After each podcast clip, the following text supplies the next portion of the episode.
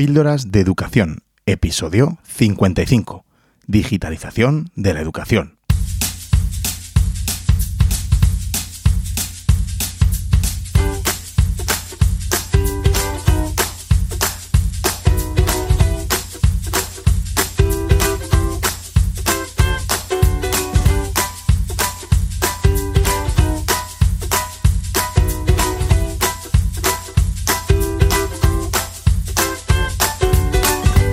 Estás escuchando Píldoras de Educación, un podcast sobre innovación y cambio educativo.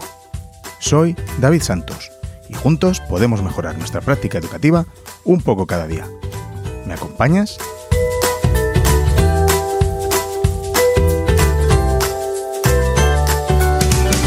Hola, bienvenidos, bienvenidas a un episodio más de Píldoras de Educación, el podcast en el que hablamos, reflexionamos y bueno, pues aprendemos juntos sobre esta pasión que tenemos en común, que es la educación. ¿Qué tal? ¿Cómo estás llevando el curso? A mí, si te digo la verdad, se me está haciendo el trimestre bastante largo. Creo que ya no es la locura de, los comienzos, allá por septiembre, porque bueno, al final a todo te acostumbras, pero bueno, esto va por semanas o casi, casi por días, ¿no? Cuando acaba un viernes digo, uff, bueno, pues otra semana más que hemos sacado adelante. Y bueno, pues esa es la sensación de, este curso y no me dejará, supongo, hasta que esto vuelva a una normalidad, si eso va a existir alguna vez. Estamos ante un curso que, que supone todo un reto y bueno, bajo mi punto de vista puede ser un punto de inflexión en cómo afrontemos la educación en el futuro, si nos dejan las distintas leyes educativas. Pero vamos, vamos, no voy a entrar en polémicas políticas porque, bueno, lo he contado más de una vez por aquí, no creo en los políticos que tenemos actualmente y no me refiero solo a los que están al mando, sino a todos. A ver si alguno demuestra de una vez que, realmente importamos. Pero, no sé, ¿es normal que hagan una ley cada, cada pocos años? Es medianamente cuerdo que nunca se lleguen a acuerdos ni, ni se consulten a, a expertos, pero expertos reales, ¿no? A gente que, sepa de educación, ¿no? que estén en el aula, en el centro, o, bueno, o que hayan estado al menos. Esta nueva ley, en el momento que se ha aprobado, tiene los días contados, pero vamos, como la anterior y, y seguramente la siguiente. Estamos abocados a que cada vez que haya un cambio de gobierno, pues tendremos un cambio de ley educativa. Y perdóname, pero esto es un auténtico cachondeo. Y mientras suceden estos cambios entre ley y ley, en las aulas, pues en muchas se sigue haciendo lo mismo que hace 100 años. No puedo, ¿eh? Bueno, me voy a poner positivo, ahora sí. Eh, porque sí que es cierto que de unos años a esta parte se está cambiando. Porque, bueno, porque es necesario. He visto muchos coles, muchos profes que están haciendo cosas maravillosas y, y, no por culpa, entre comillas, de ninguna ley. No, no, no, no, sino por el trabajo y su formación y, y, vamos, lo están dando todo por, estos alumnos que, que lo necesitan. Píldoras de educación con David Santos. En fin, este no era el tema que te venía a contar hoy, que me lío al final. Hoy vuelvo a traerte un solo, un episodio en el que estoy yo ante el micro. Bueno, con muy buena compañía, porque me encanta tenerte siempre ahí detrás.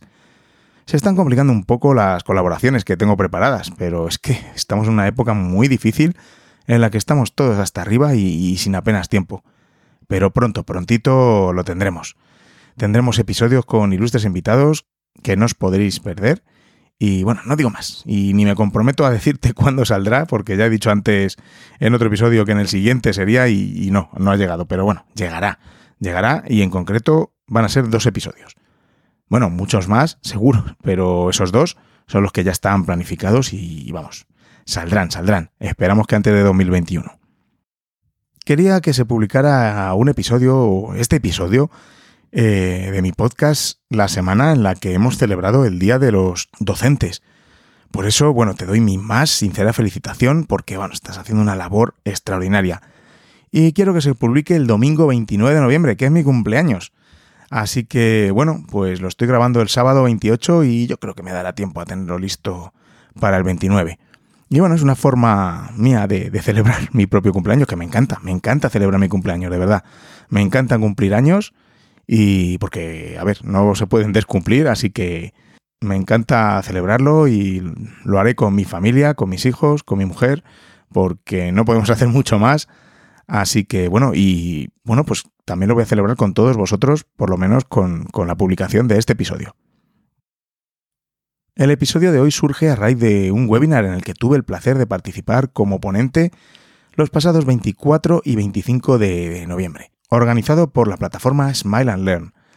El debate era sobre la digitalización de las aulas y bueno, he creído muy conveniente traerte las reflexiones de, de ese webinar y las mías, porque llevo mucho tiempo meditando sobre este tema y el estado de la digitalización en la educación. Y digo que llevo tiempo reflexionando y, sí, es así, desde mucho antes de, la crisis por la pandemia que nos ha hecho adquirir competencias digitales a marcha forzadas, ¿verdad? Y bueno, han salido a relucir muchas vergüenzas de, profes y, de centros, ¿no? Y también se ha visto cómo otros estaban preparados para, para, para dar esas clases online y, y bueno, la infraestructura y dispositivos necesarios. Así que a esos les ha servido para reafirmarse de que estaban por el camino correcto y les ha costado bastante menos adaptarse a, esa situación. Pero bueno, eso depende de muchos factores que intentaré analizar en el, episodio de hoy y seguramente en algún otro. Así que relájate, ponte cómodo, que empezamos.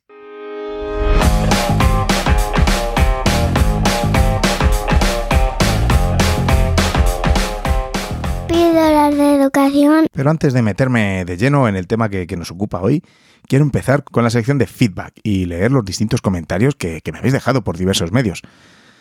Las preguntas interesantes que recibo por vuestra parte, si os parece, las voy a ir resolviendo en episodios sueltos. Que, bueno, me ha gustado el formato cuando he sacado ese episodio con, con, varias preguntas, ya que, bueno, pues tocamos varios temas de educación interesantes y, y que pueden servir a muchos profes. Y hoy voy a leer dos valoraciones de 5 estrellas que tengo de las últimas semanas en Apple Podcast. María, desde Reino Unido, me dice, Hola David, hace poco que he descubierto este magnífico podcast y me estoy poniendo al día poco a poco. Eres una gran inspiración para todos aquellos docentes que amamos y disfrutamos de nuestro trabajo y que queremos mejorar el sistema educativo a pesar de las trabas.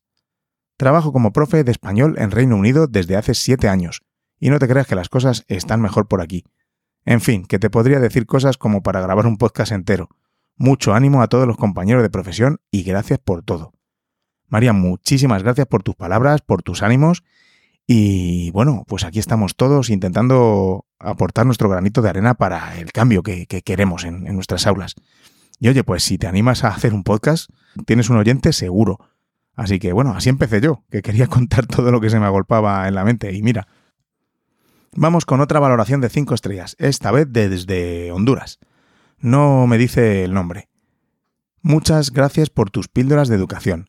Deseo un buen inicio de curso. Abrazos. Nosotros estamos casi terminando en el año escolar. Saludos. Pues muchas gracias, quien quiera que seas. Y un abrazo a todos los oyentes desde Honduras o desde cualquier sitio que me, que me escuchéis, que me encanta que Píldoras de Educación viaje. Un saludo muy especial a todos los miembros del grupo de Telegram de Píldoras de Educación. Ya somos casi 600. Así que si todavía no te has unido, lo puedes hacer en t.me barra píldoras de educación. Agradezco muchos vuestros comentarios y valoraciones. Ya sabes que si quieres apoyar al podcast y ayudarme a seguir produciéndolo, puedes invitarme a un cafetito en la página de Coffee, en coffee.com barra David Santos ko-fi.com, coffee.com barra David Santos. Quizás un día de estos nos podamos juntar presencialmente y, bueno, pues te invite yo a un café, una cerveza, una copa, bueno, pues depende de cómo nos sintamos en el momento. No te preocupes, que todos estos enlaces los tendrás en las notas del programa, el del grupo de Telegram, el de Coffee y, bueno, pues de alguna de las cosas que, que pueda comentar durante, durante el episodio.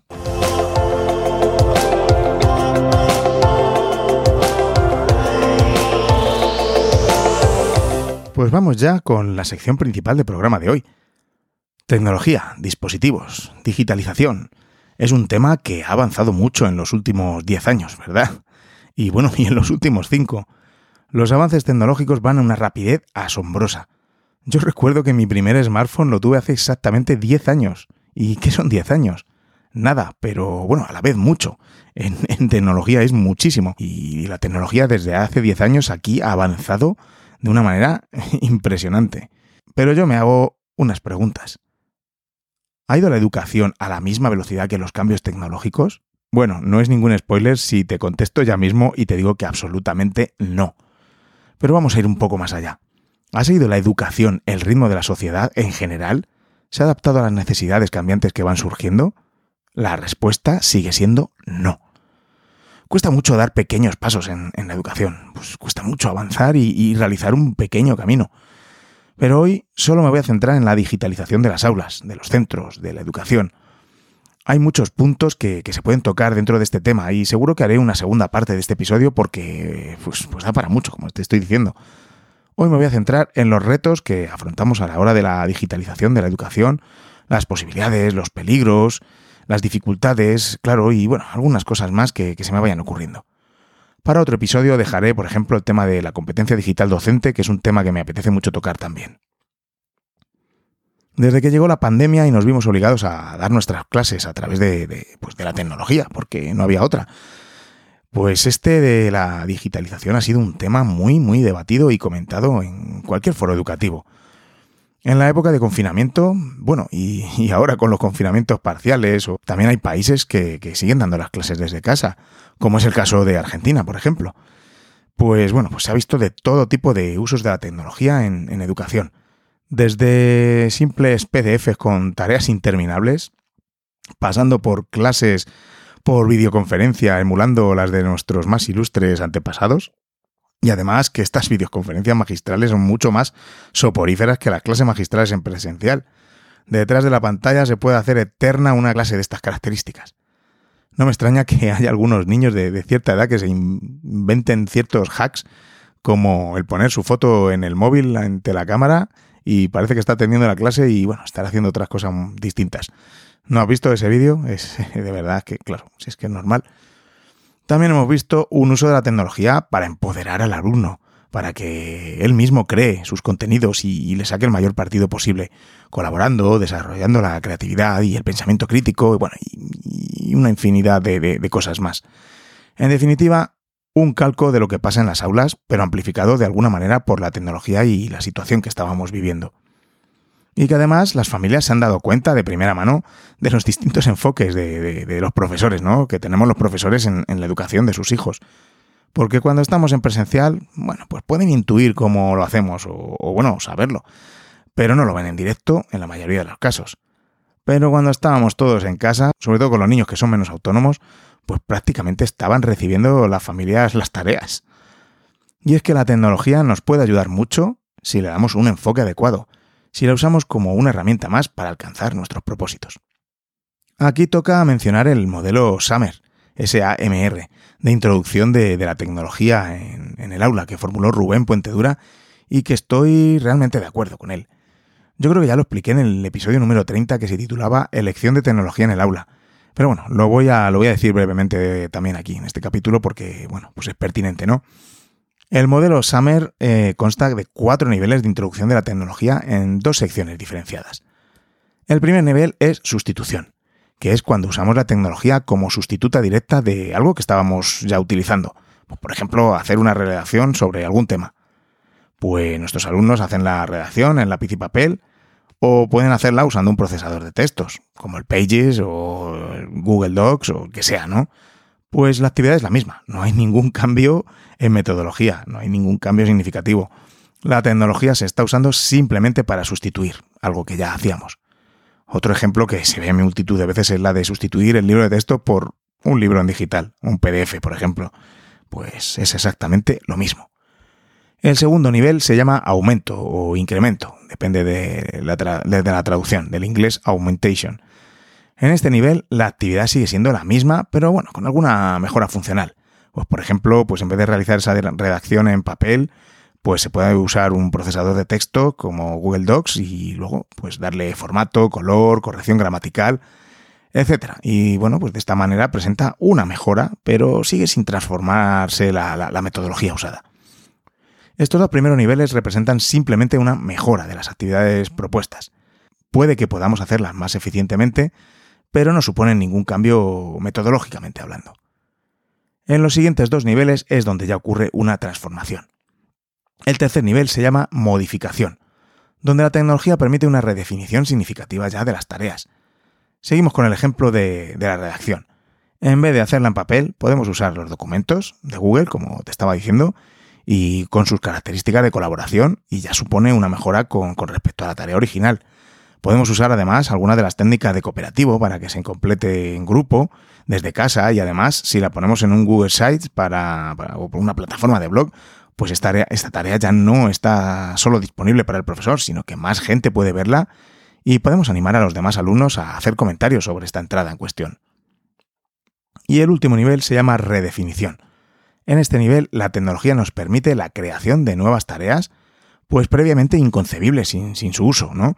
Por ejemplo, ¿por qué no coger esta publicación y convertirla en una película, por ejemplo, con iMovie, eh, llena de elementos multimedia como imágenes, vídeos, música y, no solo texto, ¿no? Después usamos nuestra página o blog para enseñarle nuestro trabajo al mundo entero y permitimos que cualquiera nos dé feedback pues este tipo de actividad no hubiera sido posible sin, sin el uso de la tecnología, ¿no? Estamos redefiniendo la, la metodología.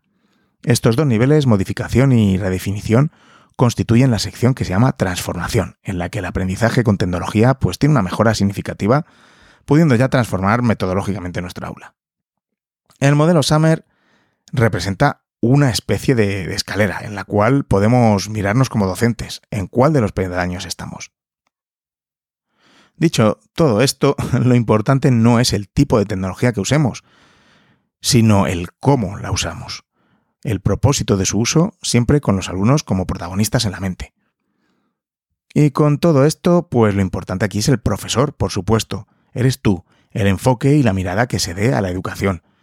Luego la herramienta tecnológica de turno pues nos puede ayudar y mucho. En la digitalización de un centro no hay que empezar por la elección de dispositivos o plataformas. Eso es un error muy común. Hay que empezar por darle sentido al proyecto educativo. He visto centros lanzarse como locos a portables o a por ordenadores y a los dos o tres cursos estaban guardados en los cajones, literalmente, lo he visto, en colegios cercanos. No había plan, no había metodología, así que el proyecto fracasa rotundamente. Luego podía escuchar que si los alumnos se metían donde no debían, que si no funcionaban para dar las clases y bueno, otras tantas excusas que claro, denotan la falta de, de planificación y sobre todo de, esta planificación a largo plazo y un calado mayor en el proyecto del centro. También fracasarán los proyectos en los que la tecnología sea un sustituto de viejos enfoques. Por ejemplo, otra de las cosas que he visto abocadas al fracaso, claro, es el pasar el libro de texto, comprar iPads, por ejemplo, y, y tener en los iPads los libros, pero en digital. Por favor. Bueno, ya sabes lo que opino yo de los libros de texto, pero si quieres te lo repito hoy aquí. El libro de texto, como única fuente y única guía, es un lastre. Nos encadena a hacer las cosas y dar los contenidos que proponen una serie de autores, pues sin tener en cuenta el contexto de, nuestro centro, de las necesidades, de, de, de, nuestro entorno. Además, me hace mucha gracia los libros que salen ahora diciendo que trabajan por proyectos. En fin, eso si acaso lo dejamos para otro episodio. Pero lo mismo ocurre con los libros de texto digitales. Sí, pueden estar algo enriquecidos con alguna actividad interactiva, pero ahí se acabó la pedagogía. Por lo tanto, repito, para afrontar un proceso de digitalización de éxito, construyamos a partir de un proyecto educativo sólido, que tenga en cuenta a los alumnos, al entorno y al contexto en el que estamos, claro que sí, y después vendrá todo lo demás. Y esto lo hemos visto durante la pandemia. Los centros y los profesores que apostaban por un enfoque más activo de la educación han seguido como han podido ese enfoque con cualquier plataforma que usaran, daba igual, o incluso a través de llamadas. Y los que no, han seguido reproduciendo miradas obsoletas y, métodos de siglos pasados, apoyándose en su comodidad y quejándose, por ejemplo, de la cantidad de deberes que tenían que corregir online. Y lo digo porque lo he escuchado. David, es que estoy corrigiendo hasta las tantas. Me llegan los trabajos a todas horas. No, vale, si te parece te envían el correo a la hora que tú decidas y que tú quieras. Flexibilidad ante todo, ¿verdad? Así que si todo lo que has hecho durante la pandemia ha sido corregir, o eso es con lo que te has quedado en cuanto a sensaciones, pues yo creo que tienes que repensar un poco tus métodos. ¿eh? Una vez que tenemos clara la metodología, el proyecto que vamos a seguir, la tecnología, desde mi punto de vista, nos puede aportar muchas ventajas en nuestros procesos de enseñanza y aprendizaje. Pero vamos a ir primero con los riesgos, dificultades y, y retos que, que constituye la introducción de la tecnología, la digitalización, que me gusta acabar con lo positivo. cuáles son los retos y dificultades que podemos encontrar a la hora de digitalizar la educación. Por supuesto, yo creo que uno de los escollos más importantes son las infraestructuras y, la dotación tecnológica de los centros. Aquí hay una clara desventaja de la escuela pública con respecto a la privada o la concertada. Ojo, no me degolléis ahora ni nada, que yo no tengo nada en contra de, nadie, pero no quiero entrar en ninguna polémica que encima con la que está cayendo con la ley CELA, en fin, pero las razones son evidentes. O sea, esto no tiene, no tiene, no tiene vuelta de hoja, es así. En los centros públicos tenemos que sacar recursos de debajo de las piedras, de ayudas, de aportación de algún AMPA generosa, o yo, porque si, si no, porque si tenemos que esperar a la limosna de la administración. En mi colegio, fijaros, acaban de llegar cuatro portátiles y estoy, vamos, de, de enhorabuena. Pues de todos los miles de euros que se iban a invertir para la digitalización de los centros tras el confinamiento, pues fíjate, me han llegado cuatro portátiles. Encima las instrucciones que vienen en el correo que, enviaron eran que estos portátiles son para préstamo a los alumnos que no tienen dispositivos en casa. Cuatro. Pero si tan solo en quinto y sexto de primaria tenemos más de 30 alumnos en esta situación. En fin. No nos habían hecho rellenar una encuesta ¿eh? y eternos informes, etcétera, sobre las necesidades de los centros. Pues eso, que lo último que nos puso la administración fue una pizarra digital hace ya más de 12 años. Pues no, así no se puede. Si estuviéramos funcionando ahora mismo con los ordenadores que nos puso la administración en el aula de informática hace ya más de 20 años, pues estaremos un poquín, un pelín fastidiados. Después eh, me entero que, que hay varios directores en la Comunidad de Madrid poniendo el grito en el cielo porque por fin les van a poner el ansiado wifi dentro del programa Aulas Conectadas, que así se llama el proyecto, de, de proveer a los centros de Internet y wifi. Y eso, pues después de, de años de promesas, se lo ponen y resulta que una vez pones la contraseña en el dispositivo para conectarte a la Wi-Fi, o sea, la contraseña del router o de las antenas, te salta una pantalla en la que tienen que meter el usuario y contraseña de Educamadrid para poder usar Internet. No me lo puedo creer, impresionante. Pero ¿cómo vamos a hacer eso cada vez que nos conectemos en una clase? ¿Te imaginas con los niños más pequeños? En lo que has metido todas las contraseñas, pues acabó la sesión.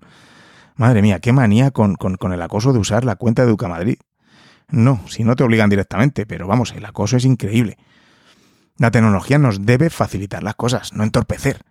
Una de las cosas que más me gusta de la tecnología en mi uso personal es que me ayuda a ser más productivo, más eficaz y eficiente. Pero si para una cosa que debe ser transparente y que, vamos, que casi ni te des cuenta, como es el conectarse a una red wifi, ya supone una pérdida de tiempo, pues ya está, se acabó. Una pérdida de tiempo, no, es una pasada prefiero sacar dinero de una donación o, de donde sea para poner una red privada en mi centro que no sea la que me ponga la consejería, porque es que no podemos funcionar así. Y que no me hablen de seguridad, porque yo sé cómo poner contraseñas seguras en una red o un filtro para que los alumnos no se metan en, páginas indeseadas. Bueno, voy a dejar el tema que no es eso de lo que te iba a hablar, aunque bueno, está relacionado, claro, con la digitalización de los centros y las ayudas que, que nos presta la administración, muy entre comillas, ¿verdad? Hablábamos de los retos y dificultades de la digitalización de la educación y he apuntado el primer reto que es la infraestructura de los centros y la dotación de dispositivos. Otra dificultad que a mí me preocupa mucho y que si me escuchas ya sabes que, te he hablado sobre ello en los episodios que publiqué durante el confinamiento, y es el acceso de los alumnos, sí, y las desigualdades que, provoca esta digitalización. Eh, vamos, no del centro, pero de la educación en general, ¿no? Hay muchas familias que no tienen dispositivos ni conexión a Internet y no, no me vale que me digas que, bueno, que como me, han dicho algunos, anda, pero si todos tienen un smartphone. Pues no, eso será en tu centro. Porque debo mirar más allá de, nuestro ombligo. ¿eh? Hay mucho más allá de las paredes de, de tu centro.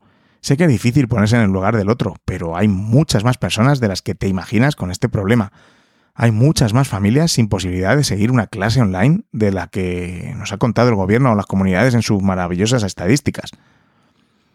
Hace poco estuve participando en una serie de coloquios organizados por la Fundación Santillana sobre políticas educativas en la que salieron cosas muy interesantes.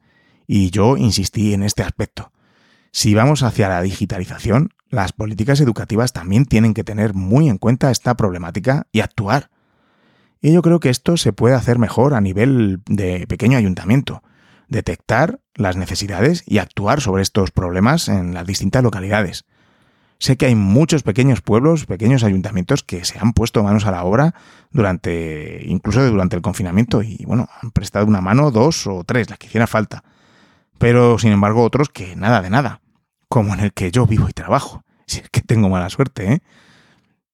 Está claro que la posibilidad de acceder a la educación remota no es igual para todos. Pero la pandemia reveló este punto como, bueno, pues como nunca se había visto. Al ser la educación a distancia la única alternativa para mantener la, continuidad de los aprendizajes, las diferencias en las posibilidades de concretar y aprovechar estas herramientas quedaron al descubierto. Hay un informe muy interesante que se ha elaborado a través de una investigación que, ha hecho UNICEF en 183 países, que a través de encuestas a familias arrojan el dato de que 71 de los 183 países tienen acceso a Internet. 71 de 183, fíjate en el dato, porque representan menos de la mitad de los países. Solo 71 de 183. Pero estas diferencias no solo se dan entre los países.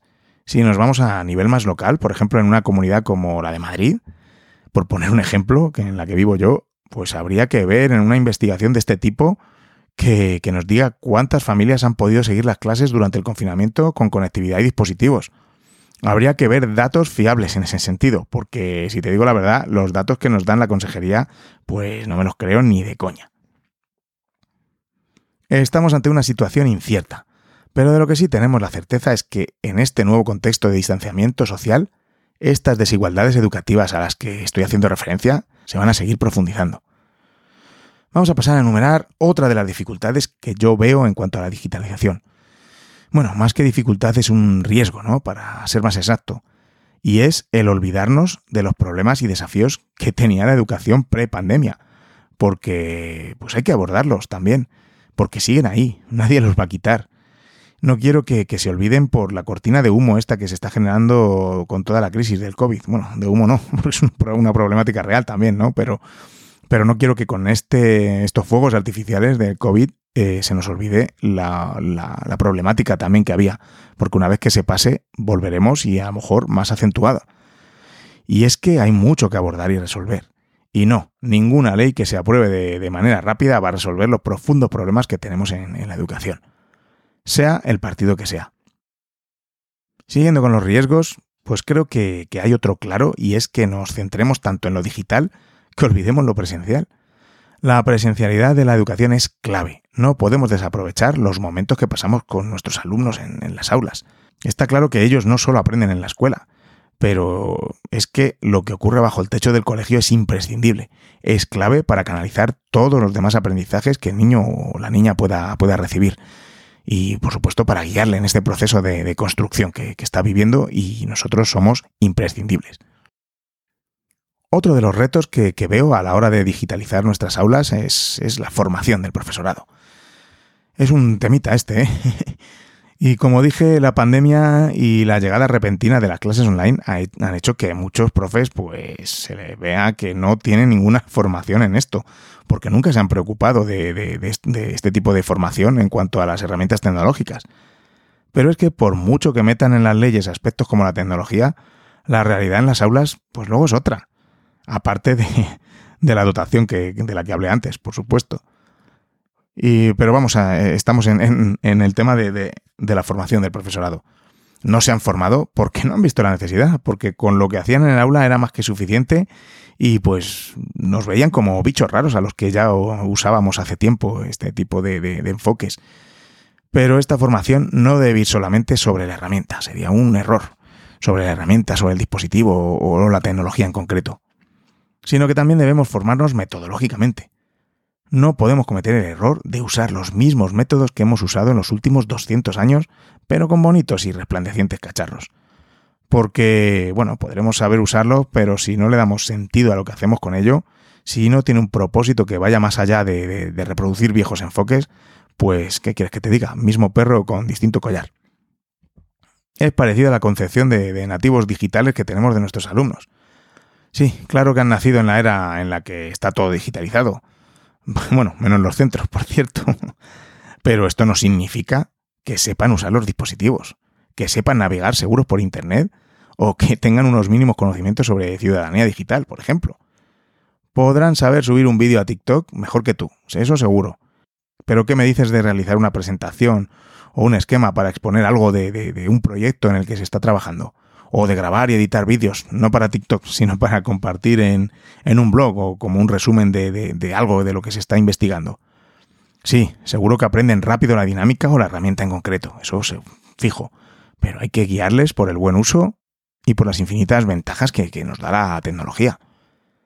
Para resumir este punto sobre retos, dificultades y riesgos, he mencionado la infraestructura y dotación de los centros, la desigualdad que puede provocar la digitalización y la brecha de conectividad, que nos olvidemos de los verdaderos problemas que, presentaba la educación en la pre-pandemia, que, que seguirán, y que nos olvidemos de la importancia de lo presencial y, por supuesto, la formación del profesorado. Seguro que se te ocurre algún reto más que, debemos afrontar. Pues bueno, si es así, ponte en contacto conmigo y lo comento en el próximo episodio que dedique a este tema de la digitalización. Lo que está claro es que de estos retos, de estos desafíos, surge una oportunidad, y es la de dar una respuesta en condiciones a toda esta transformación que estamos viviendo. A dar respuestas válidas que no sean tan solo un parche, es una oportunidad, aunque quizá tenga que, ponerlo en la lista de peligros y dificultades, porque hasta ahora no he visto una reacción adecuada de nuestra administración ni de nuestros políticos, al menos en España, y la verdad es que es muy desalentador. Una vez claras las dificultades que debemos afrontar en los procesos de digitalización, vamos a pasar a las ventajas y las posibilidades que nos da, que yo creo que son muchas, bien usados, repito, teniendo como base y que lo sustenta todo nuestro proyecto educativo y nuestro enfoque de, la educación. Uno de los puntos fuertes es la motivación. Existe ese punto mágico en el uso de la tecnología que, que bien usado podemos sacarle mucho partido.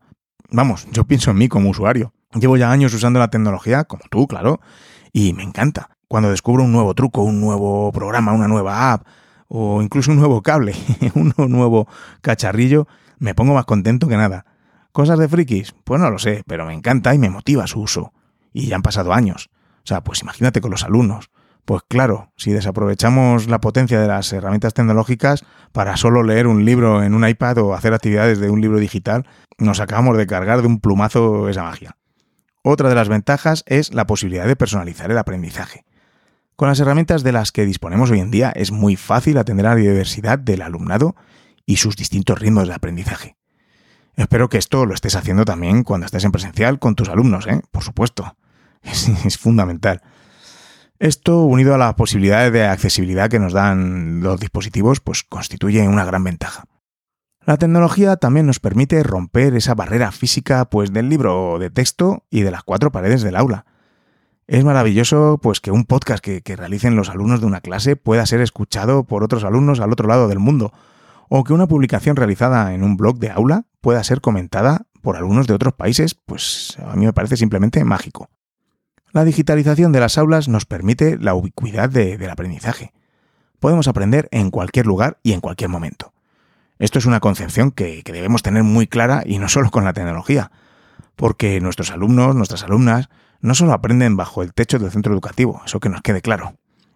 Aprenden cada día en su casa, con sus amigos, con su familia, aprenden de sus fracasos, de sus éxitos. La vida es un gran proyecto globalizado y bueno, pues llegamos a la escuela, intentamos parcelar todo y encima nos creemos que ahí es donde se aprende y porque lo dice el profesor. Pues no, no, al menos no solo ahí. La tecnología también permite que podamos recoger datos de una manera más sencilla y sistemática. Debemos reflexionar sobre el proceso de evaluación y sobre todo en este contexto, pero lo que es indudable es la utilidad de la tecnología en este aspecto. También nos dan la posibilidad de crear nuevos y variados canales de comunicación, tanto entre profesores como con los alumnos y sus familias.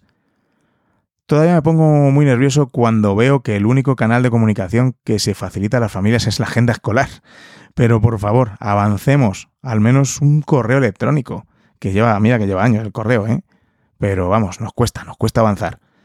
Por supuesto, luego está el tema de la gestión de estos correos, que, bueno, que ya hemos visto cómo durante el confinamiento nos hemos pasado interminables horas contestando correos. Yo la verdad es que muchas veces prefería llamar y resolver el asunto que contestar correos, pero bueno. Un uso adecuado de la tecnología hace que podamos extender la colaboración más allá del edificio escolar e incluso de nuestra localidad o país. Por último, te voy a contar cómo hemos abordado este proceso de digitalización del centro en mi, colegio. Y no porque sea el mejor, ni mucho menos, porque he visto centros y sus proyectos que me dan una envidia sana, vamos, eh, bueno, insana también, ¿eh? y bueno, que me parece maravilloso lo que se está haciendo por ahí. Pero como siempre digo, es mi podcast, es mi libro y, te cuento mis experiencias y bueno, pues espero que, algo pueda sacar de ellas. Y yo también, por supuesto, porque de vuestro feedback siempre saco cosas geniales. Cuando entramos en el equipo directivo, mis compañeros del equipo directivo y yo, hace ya más de seis años, teníamos claro una cosa. Había que cambiar la metodología, el enfoque, la mirada. Y segundo, pensamos en cómo podíamos incorporar las tecnologías, montar una infraestructura y, bueno, pues adquirir dispositivos dentro de, nuestras posibilidades, que no eran muchas. Nuestro proyecto educativo está basado en el aprendizaje basado en proyectos, en el aprendizaje cooperativo y bueno, y en el trabajo de la autorregulación y las habilidades no cognitivas, así como, como gran resumen, ¿no? No basamos nuestros proyectos en lo digital, algunos más y otros menos. Primero vemos qué problema, qué reto queremos resolver con la propuesta de un proyecto, que generalmente escogen los alumnos, y después vemos qué papel puede desempeñar la tecnología y cómo podemos usarla. Como llevo comentando durante todo el episodio y seguiré insistiendo, primero hemos pensado, como veis, cómo queríamos nuestro proyecto educativo que fuera. Y después ha, ido la, la introducción de la tecnología para acomodarse a nuestras exigencias, entre comillas. Siempre la tecnología a nuestro servicio y no al contrario. Nunca hemos dicho, anda, mira qué herramienta más maravillosa, vamos a montar algo en torno a ella. Pues no, nunca. Primero montamos como pudimos la infraestructura, una red wifi y una conexión a Internet de fibra. Es importante, claro, si vas a, tener concurrencia de dispositivos necesitas una red que, sea fiable. Una vez que teníamos eso, pensamos en la introducción de dispositivos. Desde el primer momento, apostamos por las herramientas de Google para educación. Primero para la organización del centro y el trabajo entre los profesores. Llevamos ya seis años con ellas y la verdad es que ni un problema nos han dado. Cero problemas y cero fricciones. Una vez que lo manejábamos nosotros, se empezó a introducir para los alumnos de cuarto, quinto y sexto de primaria. Con mucho esfuerzo compramos un primer carrito de, 28 iPads y bueno, 28. ¿Por qué 28? Pues porque había clases que eran de 28 alumnos, así que pues 28 iPads. Así que justo, ¿eh? comprábamos lo justo para dar, para poder llegar al máximo de alumnos de, un aula. Bueno, olvidaba decir que el año anterior el AMPA de nuestro centro, la Asociación de Padres y Madres, nos renovó muy generosamente nuestro aula de informática. Ahora mismo no me gusta la concepción que, supone ¿no? Eh, un aula de informática con la cantidad de dispositivos móviles y portátiles de los que podemos disponer. Pero bueno, entonces era lo único que teníamos. A los dos años de esto, y después de tener nuestro primer carrito de iPads, el AMPA nos volvió a donar un dinerito y adquirimos un carrito con Chromebooks. Recuerdo que al principio me preguntaban que, si los Chromebooks o, los iPads eran para montar un proyecto en sexto, y pues no, no era así era para compartir con todo el centro, desde infantil hasta sexto. Esa fue la, concepción que teníamos, todo eh, que pusiéramos los dispositivos a disposición de cualquier curso que los, que los quisiera usar. Con un calendario compartido se iban reservando para realizar las actividades que tuviéramos previstas dentro de, nuestros proyectos. Por supuesto, hubiese sido ideal que cada alumno trajese su propio dispositivo, porque así te aseguras que vas a tener renovada la flota ¿no? a lo largo de los años. Sin embargo, en mi centro existe mucha diversidad de culturas y bastantes, bastantes familias que están en una posición difícil económicamente y socialmente. Muchas familias lo han pasado muy mal durante el confinamiento, tanto en el plano personal como, bueno, pues a la hora de acceder a la educación durante estos meses. Por ello, pues tenemos carritos para trabajar dentro del cole y eso representa un problema. Porque, por ejemplo, los primeros iPads ya no reciben actualizaciones del sistema operativo y por lo tanto en un par de años lo mismo ya no nos sirven. Y bueno, pues lo mismo va a ocurrir dentro de poco con el primer carrito de Chromebooks. Así que bueno, ese es el siguiente reto que debemos afrontar para continuar con nuestro proyecto educativo. No creo que la administración nos insufle con una cantidad de, dinero para, para, seguir renovando nuestra flota de dispositivos. lo sueño, pero no, no va a ocurrir. Después de esos carritos, de esos dos primeros carritos, eh, y gracias a que presentamos a un concurso, bueno, un concurso, nos seleccionaron en la Comunidad de Madrid eh, nuestro proyecto de innovación y bueno, pues nos inyectaron una cantidad muy rica de dinero y adquirimos dos carritos más de iPad y otro de Chromebooks. Así que gracias a esto, durante el confinamiento pudimos organizar un préstamo de dispositivos a nuestras familias más desfavorecidas, que son muchas. Y tengo que decir que se han portado fenomenal, que nos han devuelto los dispositivos sanos y salvos, ¿eh? que era algo, oye, que me preocupaba. Desde la situación de la crisis sanitaria, ahora ya creamos cuentas de Google para Educación a todos los alumnos del centro y bueno, pues es nuestro método principal de comunicación con las familias, que, también manejan las cuentas de sus hijos, por supuesto, sobre todo las de los más pequeños, claro. Y a día de hoy los profesores reservan dispositivos para sus clases prácticamente cada día, ya sea para una actividad grupal, para trabajo por rincones, tanto en infantil como en primaria, o para lo que sea, siempre al servicio de nuestros proyectos y metodología. Como digo, quizá en tu centro tenéis implementado un one-to-one y, lo mío lo ves antediluviano, o al contrario, como es lo normal en los colegios públicos, pues tienes problemas para adquirir dispositivos por la falta de recursos que, tenemos y, ves en nuestro proyecto con ojos de envidia, ¿no? Como veo yo otros. sea como sea, cada uno tiene que adaptarse a sus posibilidades y a su contexto, claro. Lo que es innegable es la importancia de afrontar la digitalización de las aulas, y más en la situación que estamos viviendo. Pero no me refiero a afrontarlo solo desde los centros, sino que la administración y los políticos eh, se tienen que poner las pilas. Y eso, hay que crear unas políticas educativas sólidas. Sin política educativa no es posible pensar una escuela digital con sentido de justicia y, y mirada a largo plazo. La digitalización permite imaginar una escuela que multiplica las posibilidades de enseñar y aprender pero será la pedagogía, como siempre estoy diciendo, la que puede dotar de sentido a las herramientas digitales.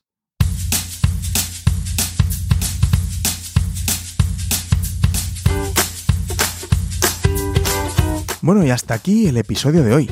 Me da la sensación que en este tema de la digitalización me dejo muchas cosas en el tintero, porque bueno, es un tema, la verdad, que bastante amplio voy a hacer una segunda parte de este tema de la digitalización para abordar pues ciertos conceptos ¿no? que debemos tener en cuenta a la hora de afrontar nuestras clases con un enfoque más digital, como bueno pues eh, la educación síncrona y asíncrona, el blended learning o, híbrido, eh, bueno, y más cosas que se me ocurren.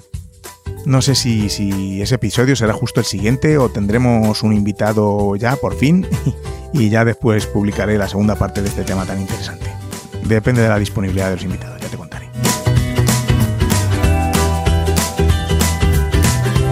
Te agradezco enormemente que me hayas acompañado hasta el final y las valoraciones y reseñas que me hacéis en Apple Podcast o, la plataforma desde la que me escuchéis, claro que sí. Déjame tus comentarios, opiniones, críticas también, claro que sí, tanto en la entrada del episodio en píldorasdeeducación.com como en Twitter o Instagram, que me puedes encontrar como arroba davidsantos-a.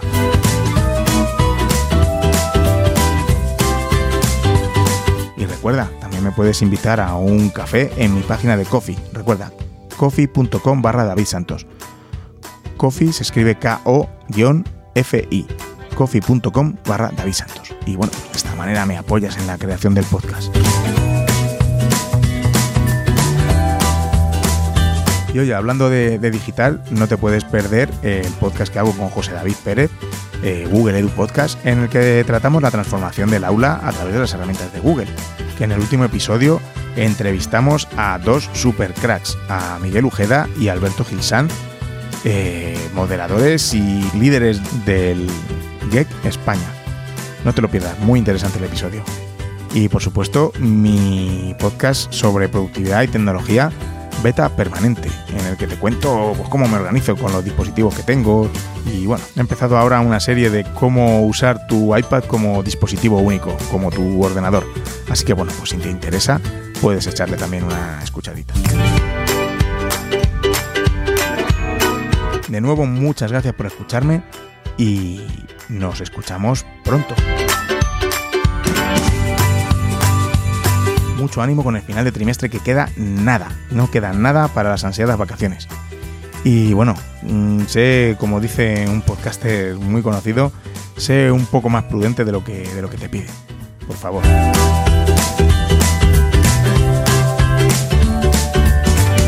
Y recordad, Con vuestras píldoras podemos hacer que la educación goce de la mejor salud.